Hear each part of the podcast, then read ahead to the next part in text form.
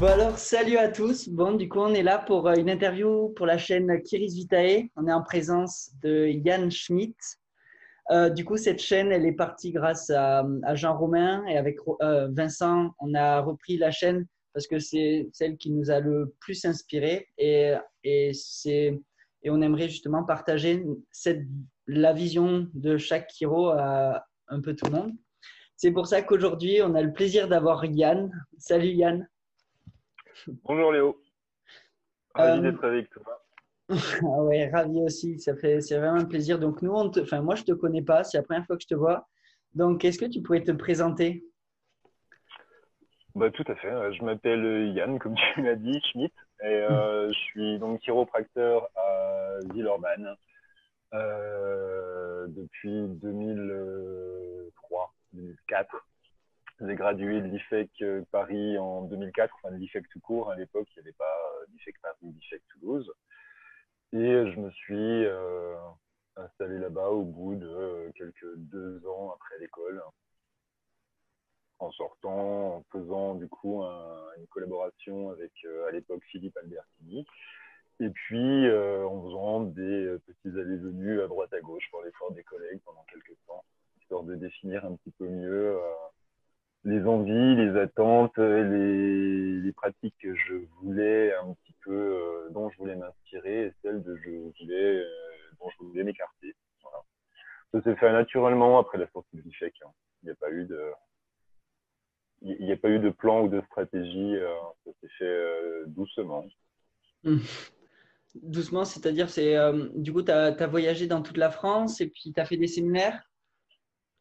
Ouais, c'est ça. J'ai pas trop fait de séminaire du temps euh, du temps des études parce que de, parce que le, le temps d'études et, des fois euh, les jobs à côté, les frais que ça représentait et aussi le temps d'apprendre, d'intégrer et de mettre en pratique ce qu'on donnait à l'IFEC. Il y a une formation qui est quand même complète au niveau de la pratique que de la théorie et c'est toutes des choses qui, une fois ingurgitées, méritent un, petit temps de digestion et d'intégration même.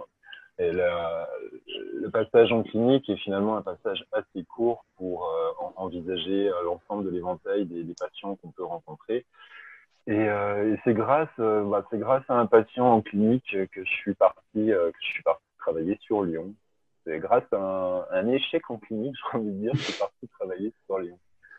Euh, c'est toujours bien les échecs, ça fait toujours avancer un petit peu, un petit peu plus que les succès, je trouve. Qu'est-ce qui s'est passé avec cette c'est un échec, c'est pas un échec, tu vois comment tu peux être en clinique euh, des fois avec des doutes sur euh, tes, tes, diagnostics de travail, tes diagnostics différentiels. Puis bon, bref, pour faire bref, j'avais un patient avec qui je me, je me cassais les dents depuis quelques, quelques mois et qui revenait toujours avec euh, son même problème euh, de lombaire. Et, euh, et du coup, appliquant ce qu'on m'avait enseigné à l'IFEC, je me suis dit, bon, bah, si ça avance pas mieux, c'est peut-être bien que je fais pas ce qu'il faut. Donc, heureusement, en clinique, on a filé des cliniciens qui, bah, qui nous guident un petit peu justement dans l'orientation professionnelle. Ils m'ont dit, bon, écoute, on aurait fait comme toi, certains sont venus en salle et, et ça n'avançait pas plus. Donc, du coup, si c'est pas, alors c'est XTB, probablement c'est peut-être quelque chose de grave. Donc, on a fait passer à ce monsieur euh, des examens pour éliminer des, euh, des, des fameux red flags. Et il n'avait pas de red flag. Donc, du coup, si c'est pas B, c'est que c'est C. Et, du coup, en, posant un petit peu plus de questions à ce patient, il finit par, euh, par nous avouer que oui, d'accord, quand même, il, se faisait mal au dos quand il allait, quand il allait voir sa maîtresse et euh, du coup, euh, du coup, on, s'est dit ah peut-être faudrait en faire un, petit peu moins, vous voyez. Et, lui nous dit non non non non, c'est pas ce que vous croyez. Je me bloque en arrivant chez elle. Ah d'accord. Et moi, ça m'a fait imaginer que du coup, peut-être que les problèmes lombaires pouvaient venir d'autre chose que d'uniques facteurs mécaniques. Et, euh, et à l'époque, euh, Vincent Klingelschmidt, qui était, qui était clinicien, m'a dit bah écoute, euh, ce cas-là, ça me fait penser à quelque chose. Euh, c'est peut-être avec cette technique-là qu'on pourrait qu'on pourrait trouver une solution, une stratégie de sortie de la crise. En fait, on, va essayer et, ça a marché. Ça a marché et, et du coup, ben, en sortant de clinique, quelques semaines plus tard, hein, c'était vraiment une histoire de semaines. Euh, J'entends parler de Philippe Alberti, que je connaissais pas à l'époque, qui cherchait un collaborateur et un remplaçant sur, euh, sur son cabinet pour, euh, pour développer son activité autrement. Et euh, ça tombait bien, Philippe Albertini était l'enseignant principal de cette technique, euh, Neural Organization Technique, MOT. Et donc, bah, je suis allé voir chez, euh, chez ce chiropracteur bah, qui m'accueillait, qui, qui était euh, la personne qui enseignait l'outil dont j'avais pu euh, commencer à me servir en, en clinique avec, avec Vincent. Et, et, ça, tombait, ça tombait idéalement. Donc, j'ai commencé à faire des remplacements chez lui, et puis à collaborer, et puis assez simplement, on s'est entendu. Moi, je l'ai suivi dans ses différentes formations au niveau français et, et. Et, euh, et, quand il a quand il a décidé de, de cesser son activité pour se consacrer à un mode de chiro autre, j'ai repris son, son, cabinet. Le temps de découverte et d'installation, c'est un temps que j'ai mis à profit pour aller rencontrer d'autres collaborateurs, d'autres collègues, d'autres chiro, pour s'inspirer de modèles, comme tu le disais, parce qu'effectivement, c'est hyper important de, de, se définir un objectif, un but, un, devenir, et puis aussi pour s'inspirer d'anti modèles qui seront encore une fois tout aussi nourrissants de quand on ne sait pas trop ce qu'on veut faire, on peut peut-être aussi définir ce qu'on ne veut pas faire. Et ça m'a beaucoup aidé. J'ai autant aimé voir des chiros qui m'ont qui m'ont tiré vers le haut que d'autres qui m'ont amené ailleurs. Mm. Toujours très nourrissant. Euh, du coup, pour revenir au début, co comment t'es arrivé à la chiro, toi? Eh bien, par hasard, ma foi, comme à Lyon. Je voulais pas être chiropracteur au début de la chiropraxie. Quand j'ai commencé euh, mes études, je, ne connaissais que l'échelle de Jacob, un, film des années 80, un, un, film avec un chiropracteur, un, rôle secondaire qui est, de, qui est le personnage principal. Certains l'auront vu, ces autres veulent le voir. Je, je vous invite, c'est un bon film années 80. Hein, ça se passe bien dimanche soir. et, euh, et, du coup, moi, je voulais pas, je voulais pas soigner au début. Je voulais comprendre comment ça fonctionnait tout ça. Et, euh, et du coup, au début, j'étais intéressé par de la bio, puis après, ça répondait pas à mes questions. Donc, je me suis dit tiens, je vais peut-être partir sur de la médecine. Je voulais pas faire de la médecine euh, de soignant. Je voulais être, voilà, j'étais en fin d'adolescence. Je voulais être médecin légiste. Je voulais, euh, je voulais démonter le système pour comprendre son fonctionnement, jusqu'à ce que je me rende compte que c'est plutôt pas en le démontant qu'on le comprenait, mais en le remontant. Enfin, la, la, la machine n'est pas compliquée, elle est complexe. Et, euh, et, je ne savais rien de la profession que j'exerce aujourd'hui euh, à l'époque, sauf que pendant ces études de médecine, je, je me bloquais à mon tour le dos à, à répétition. Euh, pour diverses raisons. Hein, et, euh, et, à l'époque, ceux qui m'ont aidé, ben, il se trouve que c'était pas mes hypothétiques probables futurs collègues, c'était les autres. À l'époque, c'était, des charlatans. Donc du coup, euh, ça m'a fait me gratter la tête et me poser des questions. Et puis, et puis bah, de fil en aiguille, étant dans les reçus rejetés, comme on dit, je me suis posé la question de est-ce que je retentais encore une année ou, euh, est-ce que j'allais regarder quand même ailleurs. En regardant ailleurs, j'ai regardé vers euh, la Chiro, je suis allé rencontrer euh, Thierry Pister. Moi, je suis, comme Vincent Kagelschmidt, je suis de, de l'Est de la France, en, Belfort. Je le rencontrer dans son cabinet, je, je l'ai suivi sur, sur quelques demi-journées. Euh, il, diffusait une, petite musique, euh, une petite musique d'ambiance, une espèce de best-of des Beatles euh, repris à l'ocarina. Je sais pas, ça m'a, ça m'a parlé, ça m'a dit l'ocarina, les Beatles, la chiropraxie. Et, et, du coup, je suis allé à l'IFEC à l'époque qui était rue du M. Et là-bas, j'ai rencontré donc Charles Martin, bah, Thierry Custer et puis Jules Mabonzo qui m'a fait faire un petit tour, qui m'a fait faire un petit tour de l'école en me racontant, déjà ses, ses trucs à lui. Ça m'a ça m'a ça m'a séduit encore une fois et puis je me suis inscrit euh, je me suis inscrit RUDM j'ai aimé à l'époque le côté un peu boutique-tel de, de cette école dans le 18e euh, de ces gens qui étaient simples d'abord et qui exposaient assez, euh, assez clairement leur euh, leur profession enfin leur profession pour pour Thierry parce que pour Jules et pour Charles Martin euh, non.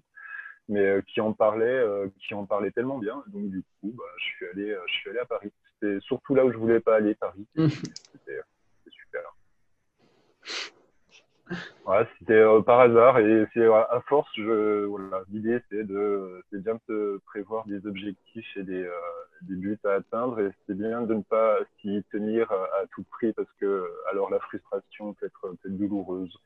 Mm. C'est bien de tenir un objectif et encore une fois de ne pas se figer dans cet objectif. Par rapport à quoi? Ah oui, du coup, tu, tes objectifs c'était la médecine et, euh, et justement c'est ça qui t'a fait évoluer en fonction.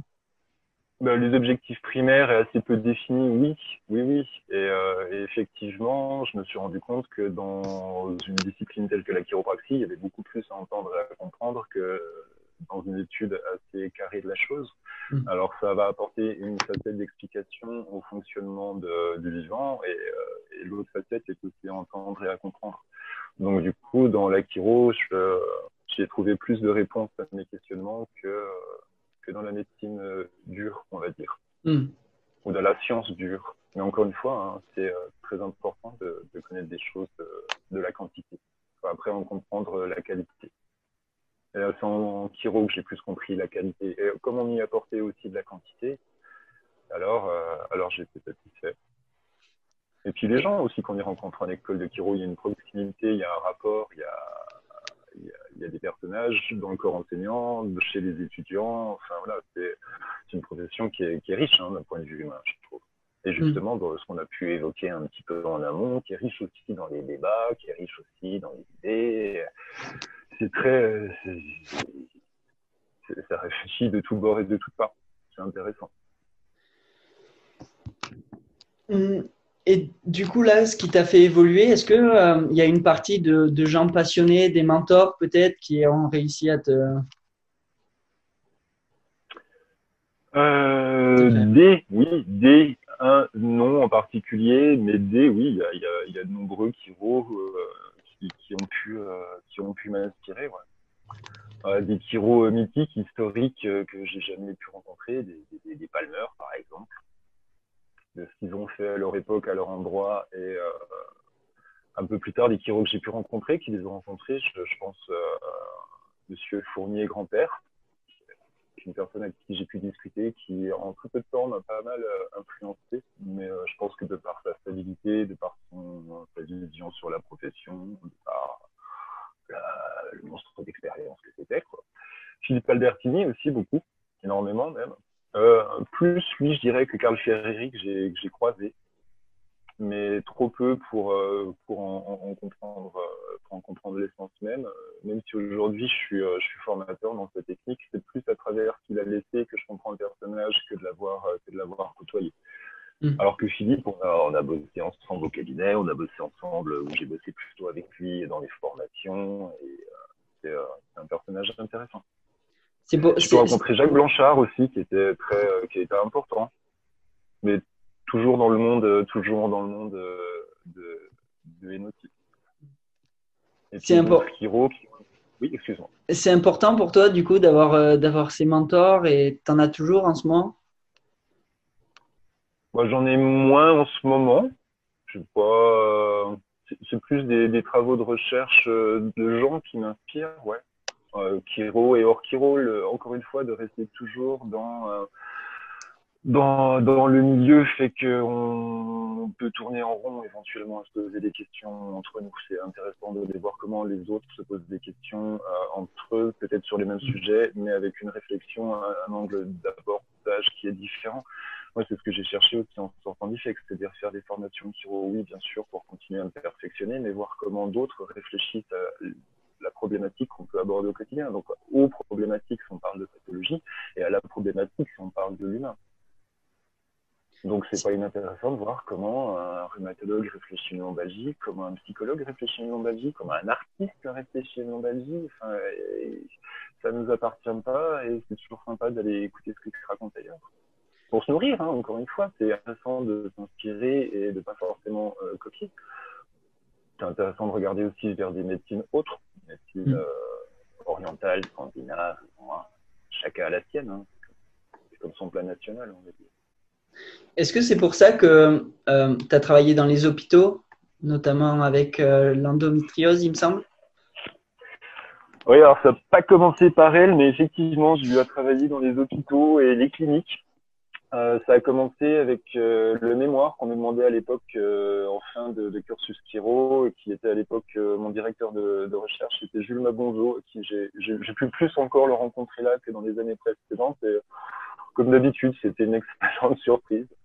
Et j'ai eu à commencer à bosser avec le centre de rééducation fonctionnelle Ernest Breténé à Héricourt, qui est un centre de rééducation pour amputés, accidentés, des gens qui ont fait des AVC et autres, autres joies du genre, pour une recherche sur la gestion des, des douleurs fantômes par, par, la chiropraxie, ce qui m'a amené ensuite à travailler et collaborer pendant deux ans avec le, le service de la douleur de la Société Salpêtrière à Paris, qui, euh, à l'époque, la, la, chef de service était, euh, était Marc et euh, j'ai pu bosser avec elle ouais, pendant C'était qui, pardon? euh, Francine Marchetti, euh, une anesthésiste euh, qui était la chef de service du, de la douleur, la pitié. Et la pitié salpêtrière était vraiment à une volée de l'IFEC à Paris. C'était juste un, incroyable cadeau qu'elle m'ouvre euh, son service puis qu'elle accepte que je vienne bosser avec eux euh, pendant, pendant tout ce temps, avec une relative liberté d'exercice.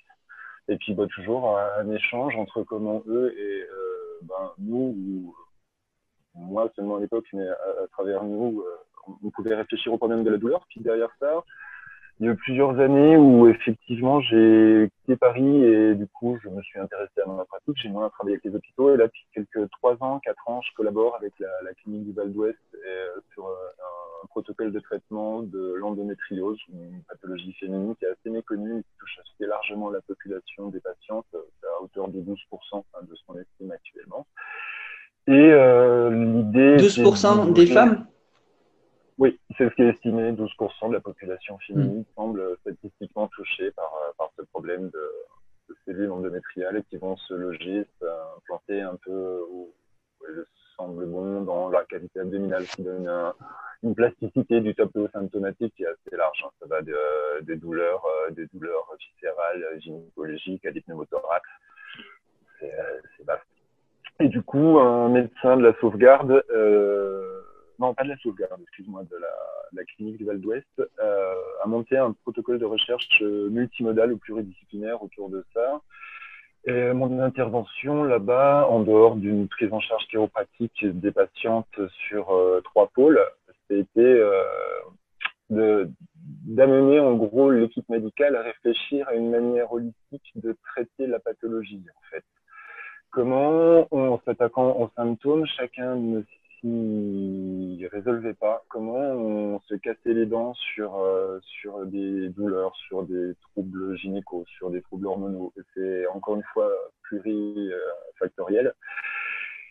Et si on a toujours la mauvaise réponse à la même question, c'est peut-être pas que les réponses différentes sont mauvaises, c'est peut-être que la question est mal posée. Donc, comme à chaque fois, et comment c'est le faire en chiropraxie, l'idée, c'est d'essayer d'aborder le problème comme une part de la solution et d'essayer d'imaginer à travers l'adaptabilité du système une réponse à la problématique.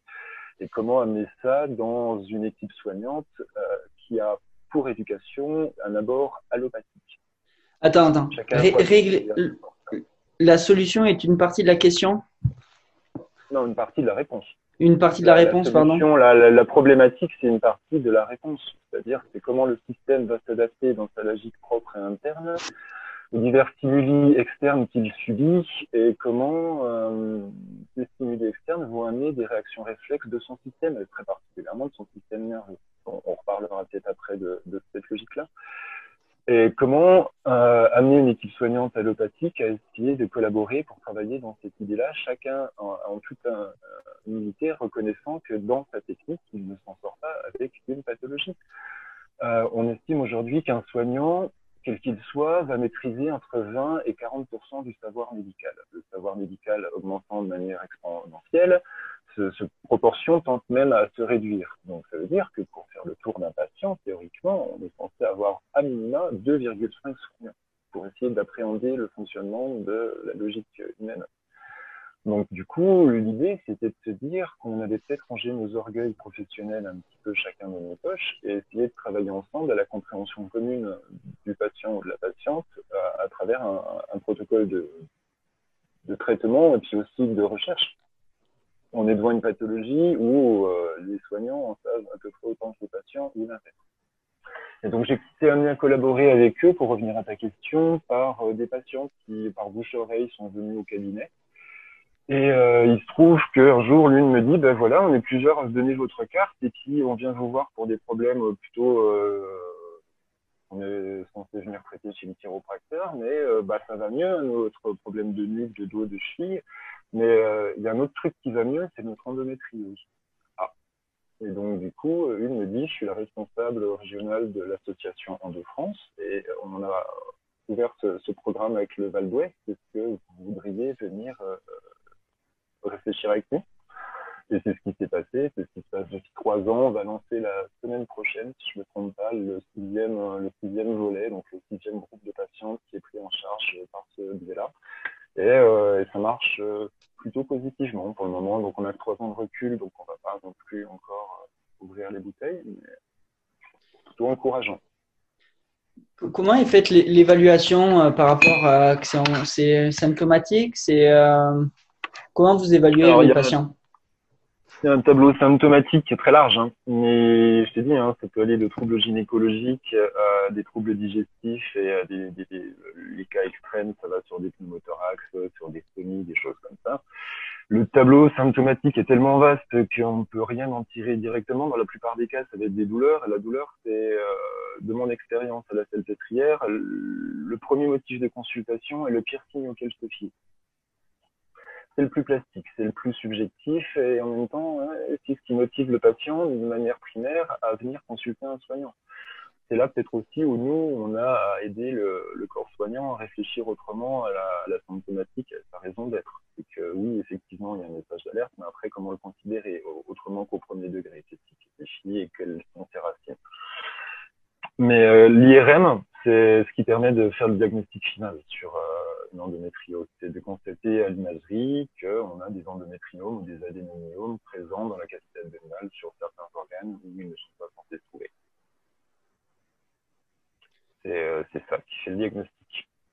Le, diagnostic et du coup l'évolution aussi? Par exemple, s'il y a des changements Ouais, le suivi est fait par IRM également. Alors, euh, du coup, on tente d'observer sur quelques trois ans. Et trois ans, ça va vraiment être le minimum nécessaire pour observer un quelconque changement de parce que on, a, par statistique, observé qu'il fallait trois à cinq ans pour changer un comportement que ce soit pour demander à quelqu'un de boire de 1 millilitre à 2 litres d'eau, comme pour arrêter de dormir comme ci, ou de se bouger comme ça. C'est 3 à 5 ans pour changer des habitudes, c'est 3 à 5 ans pour changer des normes au niveau d'un individu unique, donc au niveau d'une population, c'est beaucoup plus. On n'a pas les chiffres au niveau thérapeutique, on les a au niveau du monde du travail. Euh, il faut à peu près 10 ans pour changer un process de fabrication dans une usine, profondément et entièrement. Donc à moins de trois ans, on ne va pas avoir de grosses modifications observables et statistiquement significatives.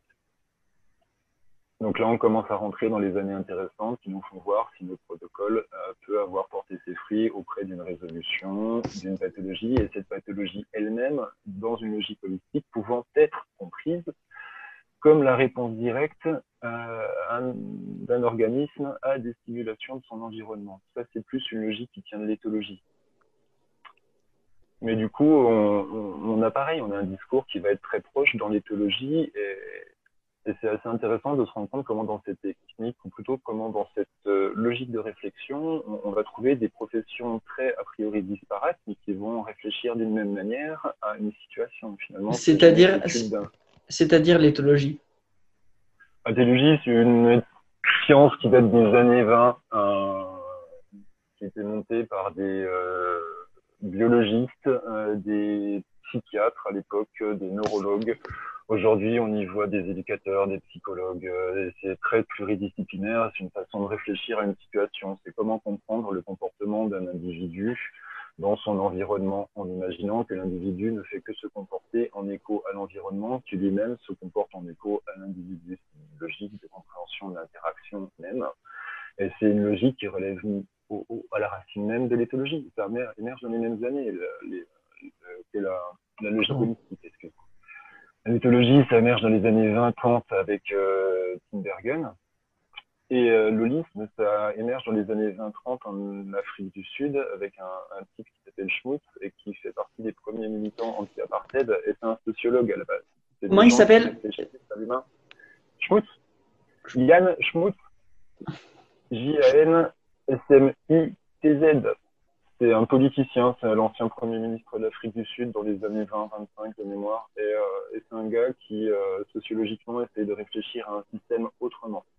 Comment, au lieu de réfléchir de manière verticale, on va essayer de réfléchir de manière transversale, de comprendre les interrelations, interdépendances, systèmes de coévolution, autrement que dans une logique purement analytique, plutôt dans une logique intuitive et empirique. Euh, c'est toujours les sociologues qui font émerger les racines de la réflexion scientifique. Toi, c'est bien Durkheim à Épinal, le sociologue français, la, star des Vosges.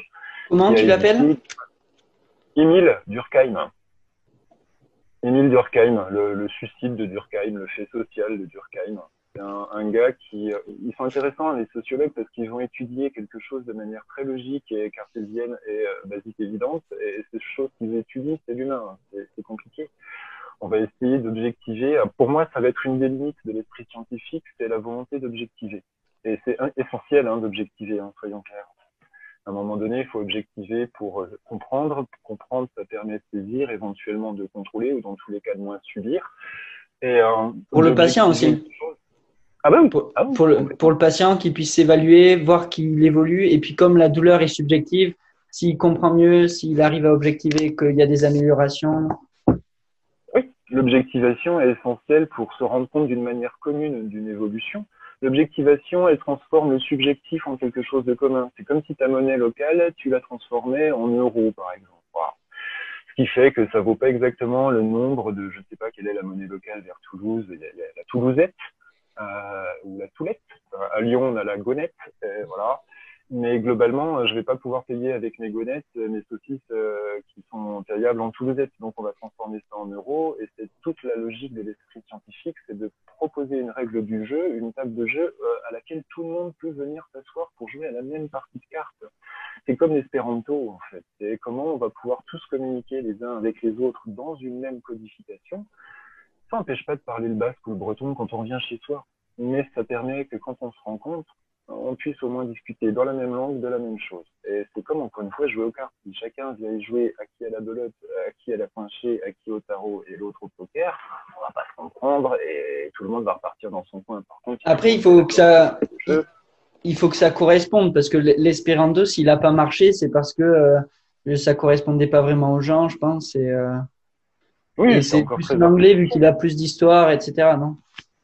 Oui, c'était un proto-langage qui était quelque chose de consensuel. C'est le communisme linguistique. Quoi. tu perds toujours l'information et chacun se plaint d'avoir perdu l'information qui l'intéresse, évidemment. La science, ça fait combien de temps qu'elle existe? Ça fait euh, quelques siècles, hein. on va dire que c'est du Descartes, euh, ou dans tous les cas la Renaissance, parce que ça apparaît pas que chez lui, ça apparaît un peu partout, cette volonté de sortir d'un esprit mystique l'esprit mystique lui-même, il permet de sortir d'un esprit magique. C'est intéressant, encore une fois, ça permet de prendre ses propres responsabilités, de comprendre ses erreurs pour en tirer ses conséquences et du coup apprendre et aller plus loin. Mais le problème d'objectiver, parce qu'il y en a un, c'est que c'est une étape et un passage indispensable, mais d'objectiver, ça rend objet les choses. Alors quand fondamentalement ce sont des objets, c'est pas tant euh, souciant que ça. Quand le problème c'est que les choses sont des sujets, de rendre un sujet un objet, là, ça devient plus compliqué. Et encore une fois, il ne faut pas oublier la valeur du sujet, c'est-à-dire qu'on va à travers euh, différents systèmes de politique thérapeutique, sociologique, politique euh, en soi, essayer de rapporter une réponse à l'homme. Mais le problème, c'est pas qu'il y a l'homme, c'est qu'il y a des hommes. Une réponse à un humain, oui, mais je suis pas le même que Michel ni Bob. Et, l'idée, c'est encore une fois, euh, pas faire du quantitatif, mais ramener à un moment donné une valeur du qualitatif, de l'importance indispensable de la subjectivité des choses. C'est la mm. pluralité, c'est la variabilité, c'est l'altérité qui fait la force du truc, du tout. C'est bien parce qu'on n'a pas tous le même code génétique que certains peuvent se sortir euh, plus ou moins que d'autres euh, d'un virus, par exemple. C'est une stratégie de survie, la pluralité. Donc si on l'enlève, on enlève au système de survie. Oui. Ça sert à survivre la pluralité. Et donc, du coup, si on l'enlève, cette pluralité, ben, on enlève au système une de ses stratégies de survie. On enlève euh, au système un de ses moyens de se perpétuer. Et c'est dommage. Faudrait pas. Très important de cultiver ça. Hmm. Parce qu'encore une fois, ça mène du débat et ça mène des gens, même en minorité, qui vont peut-être eux avoir une compréhension d'une situation qui peut tirer la masse, le tout d'un mauvais pas. Et ça s'est souvent passé comme ça. Hum, pour revenir à l'endométriose, ça, se passe comment du coup euh, la prise en charge avec euh, les différents euh, professions de santé avec qui tu travailles? Eh bien, on va essayer de prendre en charge de manière humble, encore une fois, c'est-à-dire de proposer aux patientes qui nous rencontrent ou qui posent une candidature spontanée sur le, le site de suivre pendant plusieurs mois le traitement de plusieurs praticiens en essayant de revenir sur un truc qu'on connaît plutôt pas mal chez nous, sur un pôle physique, mécanique, sur un pôle euh, métabolique ou chimique et sur un pôle euh, psychique ou émotionnel. Qui sont les praticiens? ah, les praticiens, mais du coup, sur euh, l'idée, c'était d'amener ça au sein de quelque chose qui est une structure plutôt d'ordre allopathique à l'origine. Donc, du coup, d'amener tranquillement une notion. Bah, il va y avoir des praticiens plutôt du littéral, des praticiens plutôt du structurel et des praticiens plutôt de l'émotionnel ou du psychologique. Donc, on va avoir des psychologues, des sophrologues, euh, des chiropracteurs, enfin je dis des, mais après c'est un ou plusieurs personnes. Euh, on a des collègues ostéopathes également, on a des médecins gynécologues, on a des diététiciens, des nutritionnistes, des naturopathes, des hypnothérapeutes, des spécialistes en communication facilitée. Il y a une équipe en gros d'une quinzaine de personnes. Euh, art thérapeute également, coach sportif, rééducateur, qui vont essayer à trois sur un dossier de particulier à tirer ce dossier, cette personne, ce cas, cet individu vers le haut. Chacun en étant plus ou moins une, spécialité sur son pôle. En imaginant qu'il ait aussi une connaissance des autres pôles. C'est-à-dire qu'on a dans le groupe des praticiens qui sont fatalement ouverts à la pratique des autres. C'est-à-dire une collaboration et une acceptation de je ne maîtrise pas toute la personne. Ok. Génial. Et tu, parlais du coup euh, une approche du coup physique, structurelle, chimique et euh, émotionnelle. Du coup, euh, enfin, c'est la chiro, ça, non? Oh. bah oui.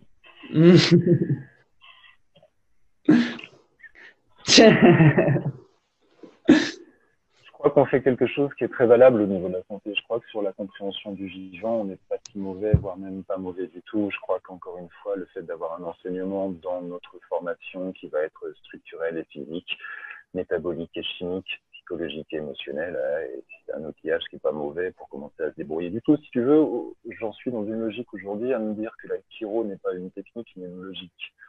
J'ai la même réflexion aujourd'hui sur l'outil que j'enseigne, NOT. Euh, pas une technique, c'est une logique. C'est comme le bœuf bourguignon, si tu veux. C'est euh, d'une famille française à l'autre, pour ceux qui mangent de la vache. Euh, il y a du bourguignon, mais euh, chez la famille Durand et chez la famille Dupont, on fait pas le bourguignon pareil. Il y a qui met des carottes et qui met pas de carottes, a qui met des petits lardons et qui n'en met pas. N'empêche que tu le goûtes, tu sais que c'est un bourguignon. Et c'est là on revient à ramener du qualitatif quantitativement, dans un bourguignon, on peut appliquer la recette de Paul Bocuse uniquement et dire ça, c'est bourguignon. Et puis, euh, euh, la recette du Ducasse, parce que c'est du bourguignon. Moi, j'ai tendance à dire oui. C'est une façon de comprendre le vivant, encore une fois. C'est une angulation d'approche d'une problématique avec des stratégies de réponse à ce qu'on en comprend, encore une fois. Je vais imaginer que quand je suis à mon bureau avec mon patient, alors je mets plutôt en avant mon hémisphère gauche, qui est plutôt une logique analytique et qu'est-ce que c'est, qu'est-ce que c'est? Où sont les red flags et quels sont les diagnostics différentiels. Et une fois que je suis euh, sur la table de traitement avec le patient, alors là, c'est toujours l'autre cerveau qui travaille. Et je travaille bien avec les deux. Pas forcément les deux au même instant, mais il y en a toujours un qui sur la réponse à l'autre. C'est comme un roi et son conseiller. Il y a celui qui prend la décision en place physique et il y a celui qui suggère la résolution derrière l'oreille. Qui, qui dirige les tâches, j'en sais rien, les deux, probablement toujours le même débat de la poule ou l'œuf, et l'acquis, c'est une mauvaise question, alors du coup on a que des mauvaises réponses. C'est quoi pour toi la euh, Tu l'expliques comment? Question mille réponses. Euh, j'aime bien la définition qu'on a fait à l'AFC, très honnêtement. Je trouve que c'est une définition qui est suffisamment large pour être intégrative.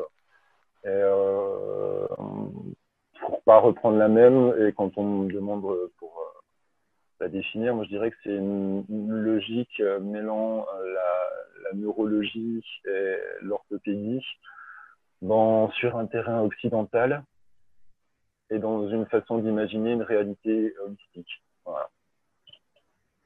Je ne sais pas être plus précis ni plus vague en la fois. Euh, je ne sais pas réduire la chiro à un outil, à une technique. C'est vraiment une façon de réfléchir à un système. Et si quand on a bien réfléchi à ce système avec cette orientation-là ou avec ce paradigme-là. Bah, peut-être que l'outil le plus simple d'application, ça va être le trust, le toggle et autres gestes qu'on sait faire chez nous, la palpation, la réflexion. Pour moi, la réflexion, c'est déjà un petit traitement, hein, d'échanger avec les gens. C'est ça. Je pourrais résumer, aller encore plus simplement, la chiropraxie à une, un reparamétrage de la circulation de l'information dans le corps humain. Voilà, parce que c'est a priori ce qu'on fait en mm. débloquant, en débloquant enfin, j'utilise un grand mot, hein, c'est en ajustant des articulations, en rétablissant des influx nerveux et de fait en rétablissant des circulations euh, liquidiennes, hein, vasculaires ou lymphatiques, on, on rétablit la circulation d'info dans l'instant sur le nerf et dans le temps sur l'hormone. Et en changeant l'air, on change l'hormone. Enfin voilà, hein. Refaire la théorie en entier, mais, mais cette idée de un système est en communication avec son environnement, de ce que l'environnement lui renvoie, une chute dans les escaliers, une séparation, une intoxication, le système va s'adapter et réagir. Ce qu'en éthologie, on va appeler un mécanisme uni de déclenchement. Et le corps va, à mon sens, à travers la pathologie, communiquer quelque chose. Je ne vais pas non plus aller dans le décodage psychobiologique, c'est pas la question et c'est pas l'idée non plus.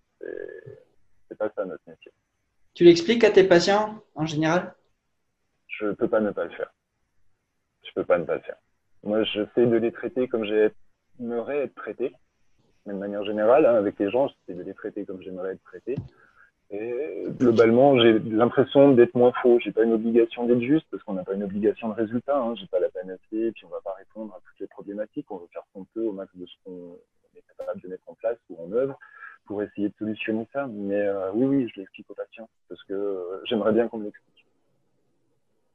Parce que mm. peut-être que pour les gens, avoir une partie de leur mode d'emploi entre les mains et de comprendre mieux leur fonctionnement et leur raison d'être, euh, ça peut peut-être les aider à avoir moins de soucis au quotidien aussi. Hein. Il y a peu de gens qui le font aussi, non? Qui expliquent comment le corps fonctionne, pourquoi? Peut-être parce qu'ils ont des patients qui veulent pas plus savoir que ça. J'ai déjà eu la discussion avec un de mes patients qui me disait qu'il n'en avait rien à tirer, et je le comprends on va avoir aussi à force une patientèle qui, qui est calquée sur le praticien qui pratique dans ce lieu. C'est une vieille recherche de l'AFT, des recherches statistiques. J'ai plus le chiffre exact en tête, c'est quelque chose qui a peut-être été fait en 2005-2007 sur pourquoi les patients venaient à l'époque dans des cabinets de chiro, une époque où on n'était pas reconnu, qu'est-ce qu'ils faisaient, qu'ils y revenaient, et qu'est-ce qu'ils en retenaient? Et on se rendait compte que finalement, les gens revenaient dans un lieu quand quelqu'un de proche leur avait dit d'y aller par confiance, parce que eux avaient un résultat positif et ils y revenaient parce qu'au final, il y avait un partage d'un système de valeurs et de compréhension d'une logique. Mm. Donc à l'époque, on ne parlait pas de valabilité de diplôme dans cette enquête-là, ça parlait de, de, système de confiance. Donc quelque chose d'un peu moins euh, matériel, quelque chose d'un petit peu plus, je ne peux pas dire humain, mais euh, au moins euh, émotionnel. La communication, je, crois que c'est essentiel. C'est essentiel. Parce que c'est le centre de notre boulot. Nous, on traite du système nerveux. Et le système nerveux, ce qu'il fait, a priori, c'est échanger de l'information. Plus l'information est euh, erratique dans sa sortie ou dans son entrée, plus la gestion de la situation est erratique. Et encore une fois, c'est une logique purement holistique. Si entre les différents ministères, ça ne communique pas, l'action commune de l'État, elle va être bien compliquée et si les différents ministères ont des indicateurs sociaux qui sont douteux, là aussi, ils vont mal réagir et du coup mal transmettre et mal s'adapter et mal gérer une homéostasie étatique, gouvernementale, euh, mais aussi euh, au sein d'une industrie, d'une entreprise, d'une voiture, d'un corps. Euh, tout système est systématisable pour en comprendre la logique. le problème à la fin, c'est que de systématiser, il faut aussi rassembler la logique holistique en soi, elle répond pas à tout. C'est-à-dire qu'on va avoir une pensée transversale par ce biais-là, et on va avoir une pensée verticale qu'on peut imaginer plus dans, dans, la façon allopathique de définir ou de décrire ou de traiter les choses. Mais l'idée finale, ça va être une pensée complexe. Si, du coup, si, ah, si, euh, si la communication entre les organes ne se fait pas correctement, il va y avoir des problèmes. Et si l'organe lui-même ne fonctionne pas correctement, il peut y avoir des problèmes dans la communication dans les organes une rétroaction, c'est une boucle de rétroaction permanente. Donc, euh, quand un des acteurs de la boucle dysfonctionne, la boucle dysfonctionne. Et du dysfonctionnement, on, va essayer de s'adapter euh, dans la stratégie du, moins pire. Le fond de ce que j'en comprends a priori aujourd'hui du système, c'est une logique de, survie. Donc, lui, il va mettre en œuvre tout ce qu'il sait faire, tout ce qu'il peut faire en fonction des moyens qui lui restent à disposition à ce moment-là, à cet instant T, quand il va prendre ce nouveau stimulus. Ben, le nouveau stimulus, il peut être positif ou négatif. Mais dans tous les cas, je vais réagir en fonction de ce que je peux donner. Et moins je peux donner, moins je vais réagir. Plus je vais me figer, et plus je vais me figer, plus je vais être encore en situation d'inertie qui, qui vaut zéro. Tout ce qui est inerte, c'est mort tant dans la communication que dans le mouvement général des choses. Encore une fois, c'est le déséquilibre, c'est la balance qui crée, euh, qui crée la fréquence, qui crée quelque chose. Mm. Ça, c'est pas, c'est, de chez nous, hein, ça vient de chez nous, c'est réflexion d'infantie de chez nous, pas des chiropracteurs, mais c'est une logique qui est très, euh, qui, serait, euh, qui est très européenne occidentale. Il y a plein de gens qu'on allait regarder en Orient sur euh, leur réflexion sur la, la santé, et en Orient, on, on va facilement, plus facilement chez nous, dans tous les cas, les intégrer à une logique générale. On va regarder par là la médecine ayurvédique ou la médecine chinoise, par exemple, qui, dans le temps, euh, laisse une certaine trace non négligeable. Mais chez nous, en Occident, on a aussi des gens qui ont beaucoup réfléchi à ça. Hein. Spinoza, à Nietzsche, en passant par Heidegger, il y a Hegel, enfin tous, tous ils réfléchissent à ça. Euh, il y a plein de réponses de ce qu'on imagine euh, trouver de manière extraordinaire en Orient, mais finalement, c'est toujours le même fond du fonctionnement de l'humain qui va dans une culture et dans sa compréhension qu'elle a du monde, adapté dans une forme crois qu'on nous parle de la même chose dans la médecine ayurvédique et dans la médecine chinoise, sauf que comme les Chinois ne sont pas des Indiens et qu'ils ne comprennent pas tout à fait le monde de la même manière, eh ça va prendre une forme différente. Eux, ils ont des chakras et eux, ils ont des méridiens. Donc, bah, chez eux, ça a une valabilité. Et encore une fois, plus on est dans la réalité d'une personne, plus cette réalité a une consistance. Chez nous, les Occidentaux, c'est pas tout à fait comme ça qu'on a mis en forme cette compréhension du fond, mais elle existe. Et je crois que la chiropractie a une très bonne place intermédiaire pour faire émerger cette compréhension de la chose. C'est euh, cette espèce d'entre-deux qui est, intéressant, encore une fois. C'est comme quand on est au sommet de la crête, on a le pied dans les deux vallées. Si je prends la Savoie, on a la Tarentaise et la Maurienne. Il n'y en a pas un qui peut piffrer l'autre. Pourtant, ils sont bien tous savoyards nourris à l'atome. Mais heureusement, ça crée un débat. Peut-être que du coup, ça crée que il y a des départements recherche et développement chez les Savoyards qui, d'année en année, nous créent des tomes de plus en plus excellents. C'est très mm. important encore la dualité. C'est un principe, si on veut revenir dans cette logique-là, qui est hyper énergétique. Si j'ai pas de plus, j'ai pas de moins, pas grand-chose qui se passe. Je ne sais pas si ça répondait à ta question, mais euh, tout à fait. On est bien, de toute manière, c'est le, c'est le comment toi tu vois les choses qui est intéressant plus que la question.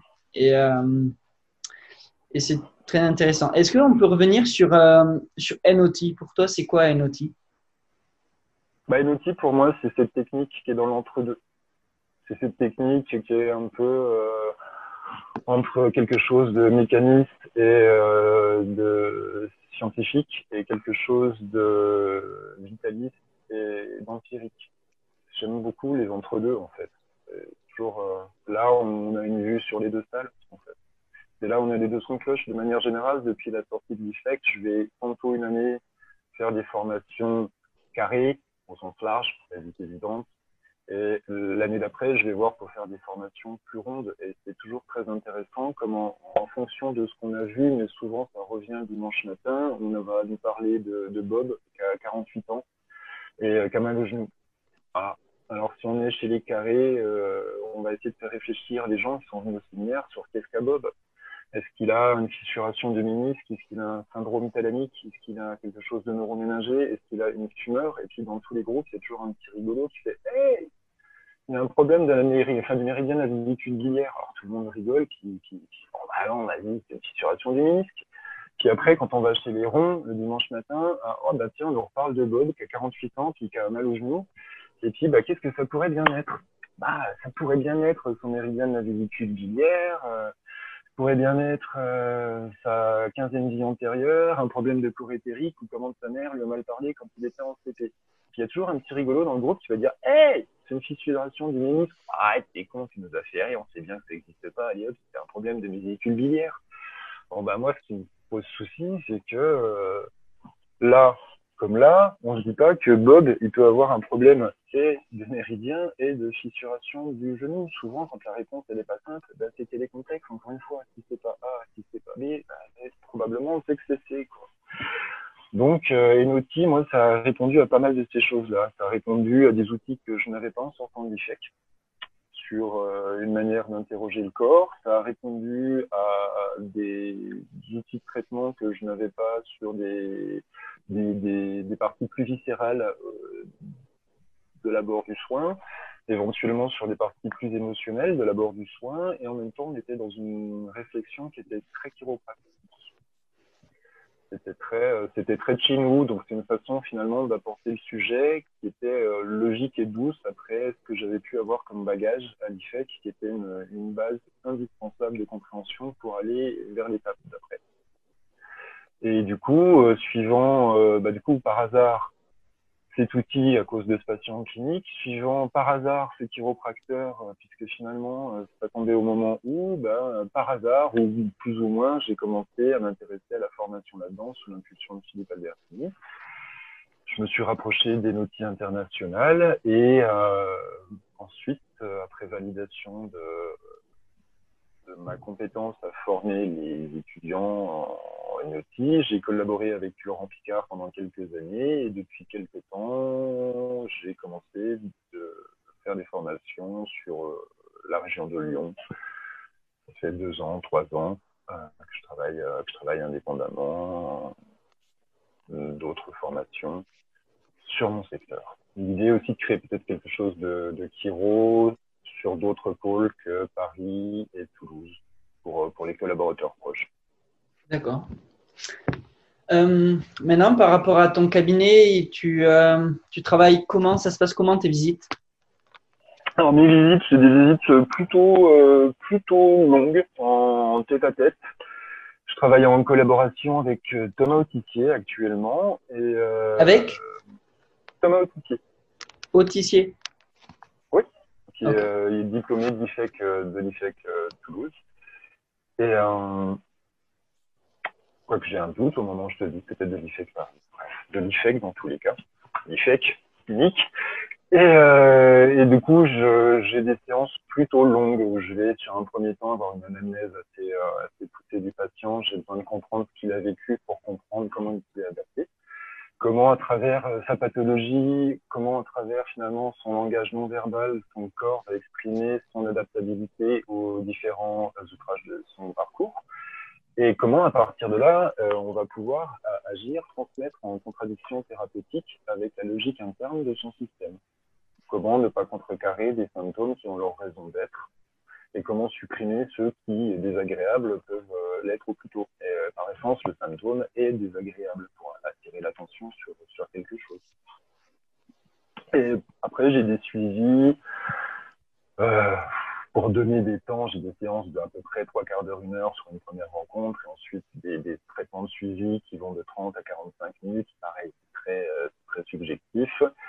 Et je vais pas non plus voir les patients euh, longtemps sur la durée. Je vais essayer de les rencontrer euh, entre trois et six fois encore une fois, dans, du très, dans du très chiffré sur les quelques trois premiers mois.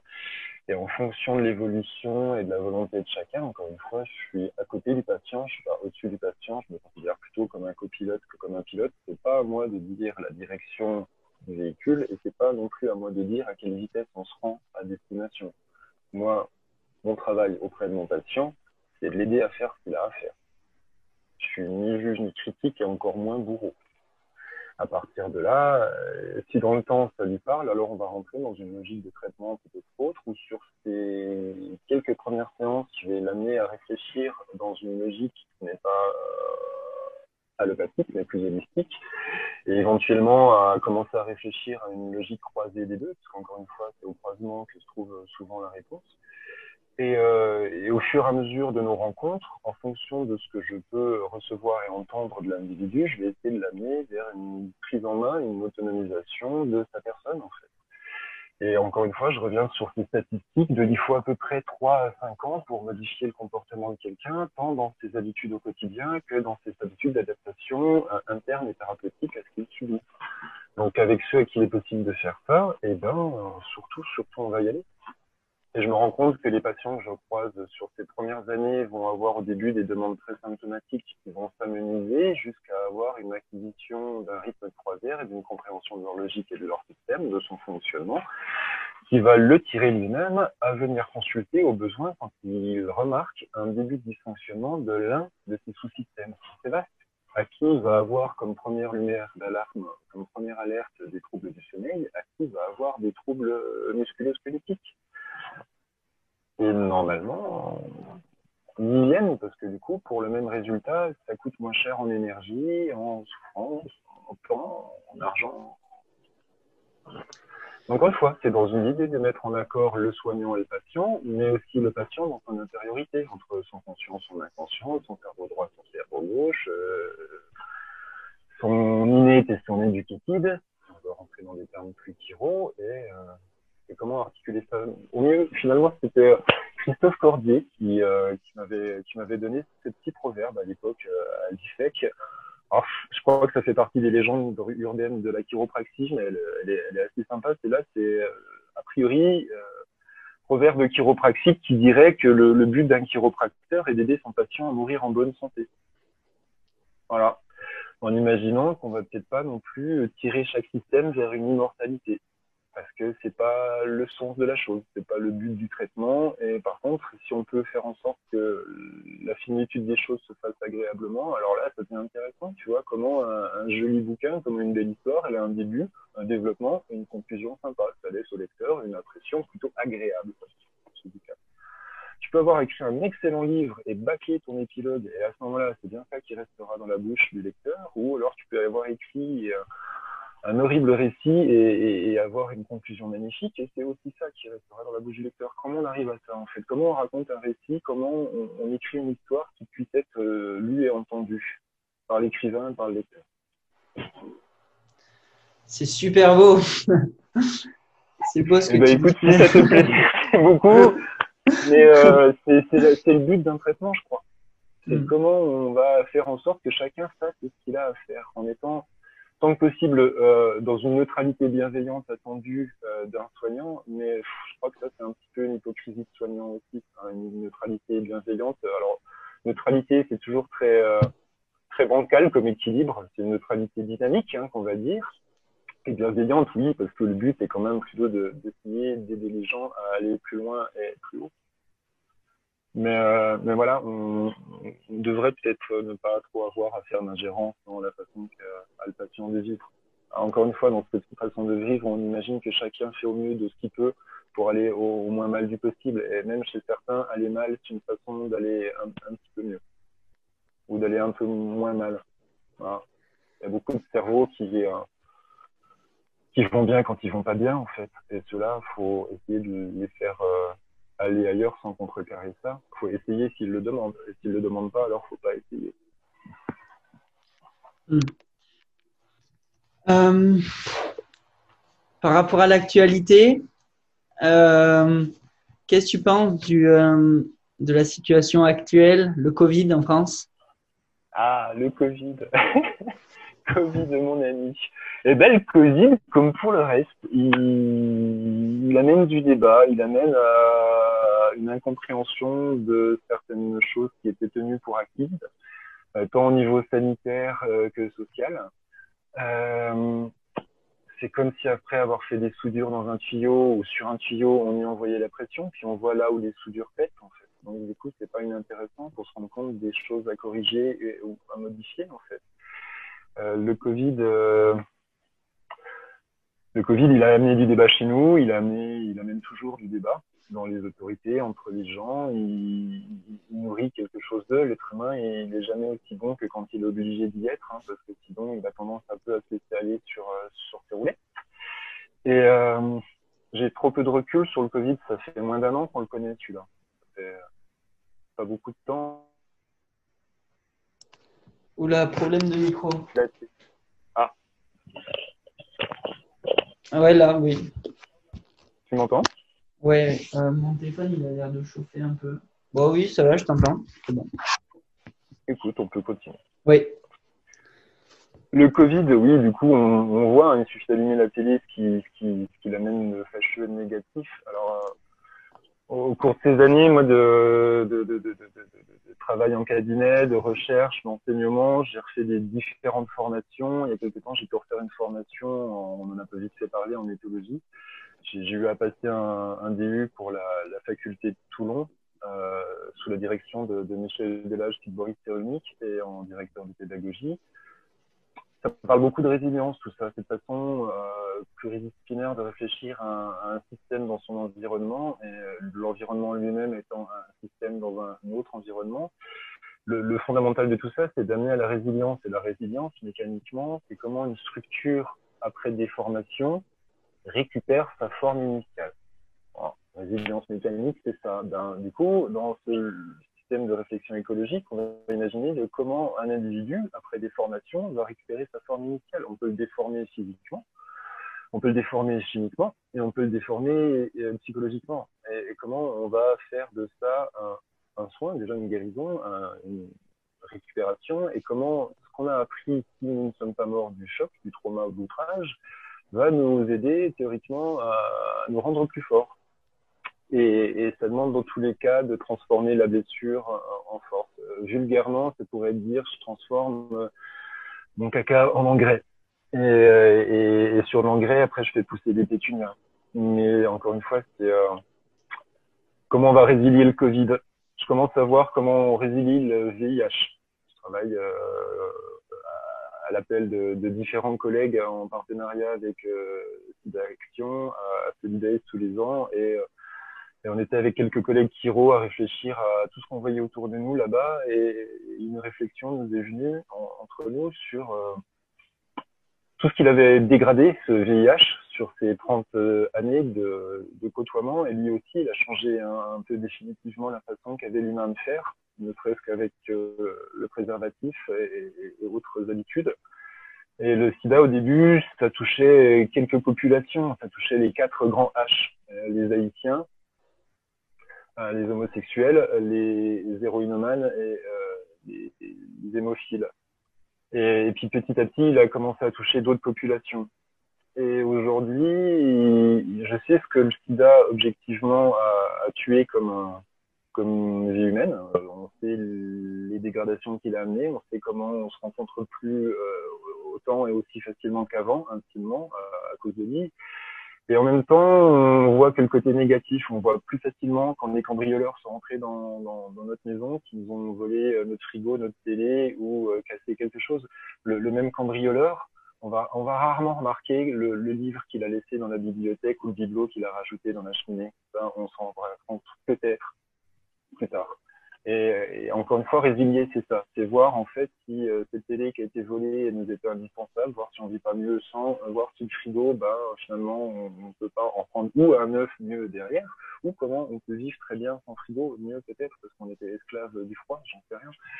Et, et, le sida, bah, je sais ce qu'il a dégradé, mais je sais aussi ce qu'il a amené. En une trentaine d'années, malheureusement heureusement, il, il a fait éclater des scandales politiques sur des poches de sang contaminées qui sont éhontées comment un politicien peut oser faire ça à une population euh, composée en grande partie d'enfants, mais c'est même pas la question. Comment quelqu'un qui est au pouvoir ose faire ça pour se payer une Audi ou une Rolex en plus?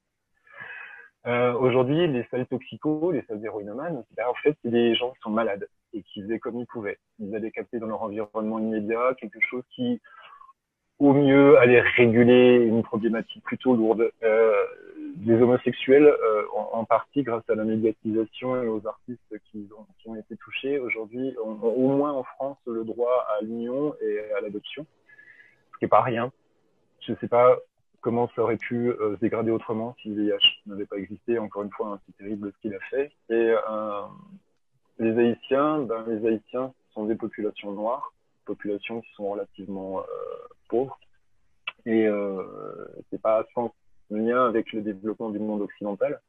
Et euh, ne serait-ce que le Vatican a changé son discours vis-à-vis de l'Afrique pour éviter la propagation du, du sida et peut-être que ça a fait évoluer une mentalité, une psychologie, une euh, foi et, et, et peut-être que l'esprit mystique a peut-être pour la première fois montré une capacité à l'adaptation à cause ou grâce au sida, encore une fois. Et quand on regarde aujourd'hui les conflits mondiaux, dans la plupart des cas, ce sont des conflits de religion Donc, ça a peut-être aidé à sortir d'une ère antérieure euh, magique qui était peut-être plus dangereuse pour la survie du groupe. Euh, peut-être que ça va nous aider à aller vers plus avant encore dans une logique générale de survie de l'espèce humaine.